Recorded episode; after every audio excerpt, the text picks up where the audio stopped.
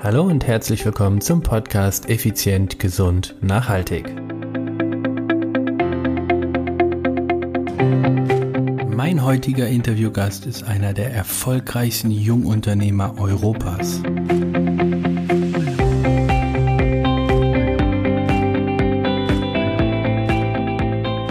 Hallo liebe Zuhörer, herzlich willkommen hier wieder bei Effizient, Gesund, Nachhaltig. Heute habe ich einen ganz, ganz besonderen und speziellen Gast, möchte ich ihn mal nennen, nämlich Matthias Aumann. Matthias ist 29 Jahre jung, ach, der ist noch so jung, der Herr, hat aber jetzt, Achtung, mit 23 sein erstes Unternehmen gegründet und dieses Unternehmen hat, ich nenne es mal, die Auszeichnung bekommen als schnellst wachsendes Unternehmen in Europa. Also ich habe, ich, er verrät euch dann natürlich auch mal, worum es da geht, um welche Apps, also es muss ja irgendwas mit, mit App oder sonst was zu tun haben. Also das kann ja nur digitales Material sein, was er da macht, so schnell zu wachsen. Also wie der 29-jährige Matthias Aumann heute erzählt er uns, wie er das geschafft hat. Matthias, herzlich willkommen hier im Podcast. Hallo lieber Stefan, ja, vielen lieben Dank. Matthias, habe ich das bis dahin richtig wiedergegeben? 29 Jahre und mit 23, also vor sechs Jahren, dein erstes Unternehmen gegründet? Genau, richtig. Also ähm, Kurzflug, das stimmt. Mit 23 Jahren im Jahr 2012 habe ich mein erstes Unternehmen gegründet, bin gelernter Landschaftsgärtner, kam damals von der Hauptschule mit 15 Jahren in eine Ausbildung als Gärtner gegangen ähm, hatte damals einen guten Berufsschullehrer, der hat noch ein bisschen mehr in mir gesehen, hat gesagt, du sollst noch studieren. Dann habe ich gesagt, ja, bei aller Liebe, die Insel ist ein bisschen weit weg vom Hauptschüler jetzt äh, zum Studium, hat mir aber einen ganz smarten Weg aufgezeigt. Da habe ich mich wirklich dran langgehangelt und letztendlich dann mit 23 Jahren die Fachhochschule beendet und direkt mein Unternehmen gegründet im Garten- und Landschaftsbau und nicht in der App-Entwicklung. Wie? Moment, Garten- und Landschaftsbau. Genau, richtig. Also jetzt habe ich was, Garten- und Landschaftsbau, kenne ich halt eben, naja, so Gärten, Landschaften etc., dass du da entsprechend arbeitest. Und das, bitte versteh's nicht falsch, das ist echt das Unternehmen, was so durch die Decke ging oder geht?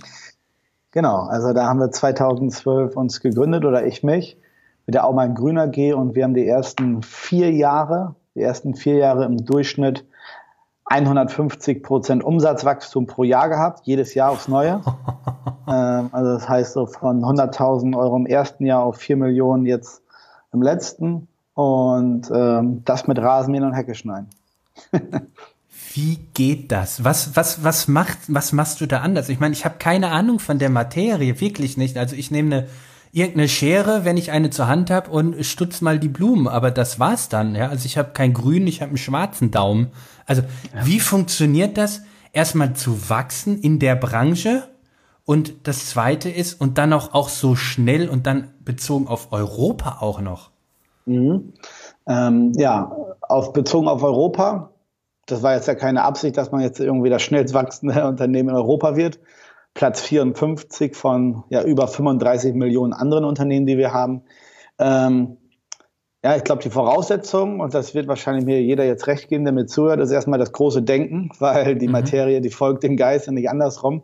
Äh, wollte ich ursprünglich aber damals gar nicht. Ich habe immer gesagt, bei der Gründung, ja, nie mehr als zehn Mitarbeiter, maximal 20, überschaubar, alles ganz smart, mhm. äh, kann nichts schiefgehen. Und irgendwann äh, hatte ich den zehnten Mitarbeiter, 15., dann den 20. Mitarbeiter ähm, ein bisschen Blut geleckt. Dann habe ich äh, mich auf die Suche gemacht nach Antworten äh, ja, für Unternehmensführung, für Mitarbeiter, binden, führen, finden, für Marketing, habe Bücher gelesen, erste Seminare. So, und äh, irgendwie kamen auch damit dann größere Ziele und ja, dann habe ich mich damit beschäftigt, wie erreiche ich meine großen Ziele. Und ähm, ich glaube, das liegt daran, dass ich jetzt über 75 festangestellte Mitarbeiter hier im Gartenbau habe, weil ich die Vision hatte, hatte, 500 Mitarbeiter zu haben, 2024. das war so mein Big Picture, habe ich jetzt nicht mehr. Ähm, aber ich glaube, daher kommen dann die 75 Mitarbeiter. Okay, also du hattest am Anfang so gedacht, naja, äh, lieber klein und übersichtlich bleiben bis du irgendwann dann mal für dich gesagt hast, nee, das ist Quatsch, äh, think big, und dann hast du gesagt, ich will 500 haben. Habe ich das so richtig zusammengefasst? Genau, richtig. Also ursprünglich immer gesagt, ganz klein und mhm. dann, je mehr ich mich mit der Materie beschäftigt habe, je mehr ich, also mit dem Unternehmertum, je mehr ich gesehen habe, ähm, das Konzept, das geht ja auf, wie du das machst, das klappt, ähm, habe ich dann auch getraut, mich größer, größere Ziele zu haben, größer zu denken. Und ähm, so kam dann irgendwann dieses Big Picture zusammen, 500 mhm. Mitarbeiter 2024. Okay, wie hast du oder was glaubst du, machst du anders als, ich nenne es mal, Konkurrenten oder andere Firmen in deiner Branche? Mhm. Ich glaube, das größte Problem, was die meisten haben in meiner Branche oder allgemein, die beschäftigen, die beschäftigen sich wenig bis gar nicht mit Marketing, mit ordentlich Mitarbeiter führen und finden und ja, mit dem Unternehmensaufbau an sich. Also das sind Leute, also in meiner Branche zumindest, die sind sehr, sehr viel im Tagesgeschäft gefangen. Bedeutet, mhm. der Chef arbeitet draußen selbst, macht abends noch Kundenbesuche und am Wochenende schreibt er die Rechnung. Mhm. So, und wenn du genau das machst, kommst du halt nie aus deinem Unternehmen raus und ja, du wächst aus dem Bauchgefühl, aber nicht nach Plan. Ja. Und äh, ich glaube, das ist so das erstmal, wo der Unterschied ist. Und ich probiere nicht besser zu sein, sondern anders zu sein, damit ich ein bisschen aus der Vergleichbarkeit rauskomme und einzigartig bin und somit dann auch nicht jetzt ähm, ja, im Sumpf alle anderen ja. versinke der ganzen, der ganzen Botschaften, die auf uns Kunden niederprasseln, sondern wirklich so ein Alleinstellungsmerkmal habe. Okay, jetzt verzeih mir die Frage, die jetzt kommt, weil ich kenne deine Branche überhaupt nicht. Ähm, für was kannst du denn anders machen, um nicht vergleichbar zu sein? Ich meine, ein Baum braucht Wasser, braucht Erde und Licht. So. Mhm. Aber was willst du da, was, was machst du da anders? Mhm. Also, um nicht diese Vergleichbarkeit zu haben, ja? Genau. Also, das ist eine sehr gute Frage, Stefan. Ähm, was mache ich anders? Man muss dazu wissen, Marketing ist ja nur eine Illusion. Es ist, es ist, am Ende des Tages entscheidet wirklich nur die Realität im Kopf des Kunden, nicht mhm. die Wirklichkeit, weil es gibt ja keine Wirklichkeit. Man kann das Rad nicht neu erfinden und ich bin jetzt auch nicht beim Mondschein nachts aufgestanden, hatte jetzt äh, die Weltinnovation. ähm, bin ich nicht, bin ich ganz ehrlich. Ähm, beste Beispiel, ich sage, alles lässt sich zu einer Marke aufbauen, alles lässt sich anders machen und das beste Beispiel dafür ist Wasser. Wenn man vor 50 Jahren Wasser gekauft hat, hat man das genommen, was am billigsten war. In den 80er Jahren kam dann Apollinaris, the Queen of Table Water, ein Geniestreich im Marketing. Mhm. Danach kam Evian, Volvic, St. Pellegrino. Wenn wir jetzt alles untersuchen, drin ist nur Wasser. Aber teilweise ist St. Pellegrino teurer im Liter als ein gezapftes Bier manchmal. Ja, stimmt. und, und äh, das ist das beste Beispiel. Und so habe ich es halt auch gemacht. Ich habe halt probiert, meine Dienstleistung so zu verkleiden nach außen, dass es ja den Anschein hat, dass es was komplett Neues und Innovatives ist, zum Beispiel in Form einer Gartenpflege im Abo. Und darunter schreibe ich dann immer das Original. Weil ähm, natürlich gibt es noch andere Gärtner, die eine Ganzjahresgartenpflege machen oder es geht aber immer darum, wie präsentierst du es deinen Kunden, weil am Ende des Tages, wie ich schon eben sagte, entscheidet nur die Realität im Kopf des Kunden. Und alles lässt sich irgendwie immer so verpacken, dass es neu scheint und halt nicht mehr vergleichbar ist. Mhm. Das heißt, wie gesagt, bitte verzeih mir die, die, das, die Unwissenheit in deiner Branche. Das heißt also, du machst mehr oder weniger die gleiche Dienstleistung wie teilweise andere Firmen in deiner Branche auch? Aber ich sage jetzt mal, du verpackst es besser.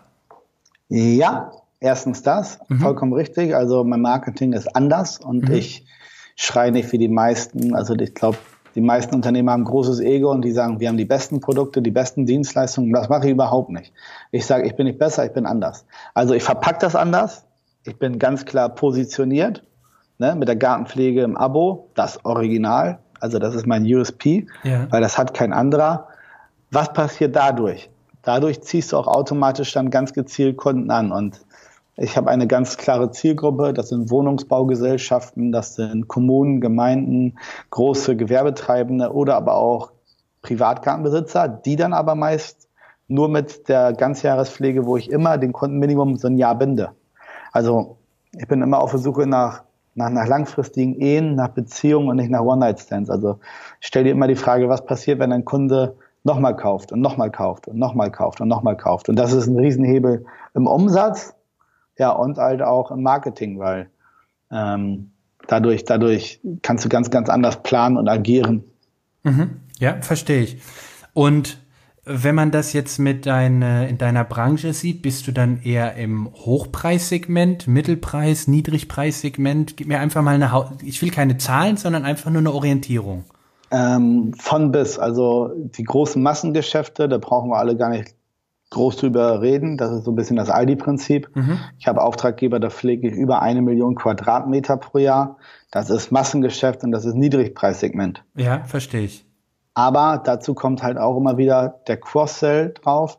Bedeutet, wenn ich den Fuß im Kunden in der Tür drin habe, kann ich ihn halt auch wieder was anderes verkaufen. So, und das ist dann mein Bestreben. Dann halt darauf wieder einen Cross-Sell zu generieren, dass der irgendwas anderes von mir abnimmt. Ähm, aber halt auch durch ein USP wie die Gartenpflege im Abo kann ich natürlich auch andere Preise durchdrücken, als wenn ein anderer das macht. Weil ähm, er ist vergleichbar und ich nicht. Du kannst mhm. ja nichts vergleichen, was nicht vergleichbar ist. Auch am Preis nicht. Ja, absolut. Das heißt, du bietest nicht nur die klassische, sage ich jetzt mal, Gartenpflege an, äh, im Abo, sondern du hast dann, was weiß ich, als Beispiel noch Dünger oder Werkzeuge oder was auch immer, was die Leute theoretisch auch noch als Cross-Sale kaufen könnten. Ja, also bei der Gartenpflege im Abo, da mhm. machen wir viele Aktionen immer. Äh, das kann von dann, pass auf, jetzt im April vor Ostern gibt es noch den Vertik Vertik Rasen Vertikutieren als Angebot. Äh, irgendwie was immer. Mhm. Bei den großen, bei dem Massengeschäft, da sieht das ganz anders aus, weil da übernehme ich dann auch die Verkehrssicherungspflicht. Das bedeutet, ich übernehme die gesamte Gewährleistung und die Verkehrssicherungspflicht für den Auftraggeber. Und somit kann man sich quasi eigentlich ja selber die Aufträge schreiben. Das ist mal ein bisschen überspitzt gesagt. Aber wenn wirklich ein Fall ist, eine Stolpergefahr, irgendwie ein Ast hängt da blöde runter und der könnte runterknallen, Baumkontrollen, Spielplatzsicherung. Mhm. So, und ich sage, pass auf, ich muss das jetzt ändern weil sonst bin ich mit meiner Verkehrssicherungspflicht hier nicht äh, genehm, mhm. dann werden die es auch machen, weil sonst hätten die wieder die Verkehrssicherungspflicht. Mhm, verstehe ich. Okay. Sehr spannend, sehr spannend. Und ähm, was fasziniert dich an, an Garten, sage ich jetzt mal, oder Garten und Landschaft? Also ursprünglich komme ich aus so einer richtigen Gärtnerfamilie. Hm. ähm, ich wollte immer schon Gärtner werden, kam noch nie was anderes mir im Sinn. Ich fand das halt immer gut und cool, egal wo ich lang gefahren bin. Überall ist ja was Grünes, sei es äh, an der Landstraße, die mhm. städtischen Bäume oder durch Siedlungen, die Vorgärten, die Parks in den Städten. Überall ist die Arbeit.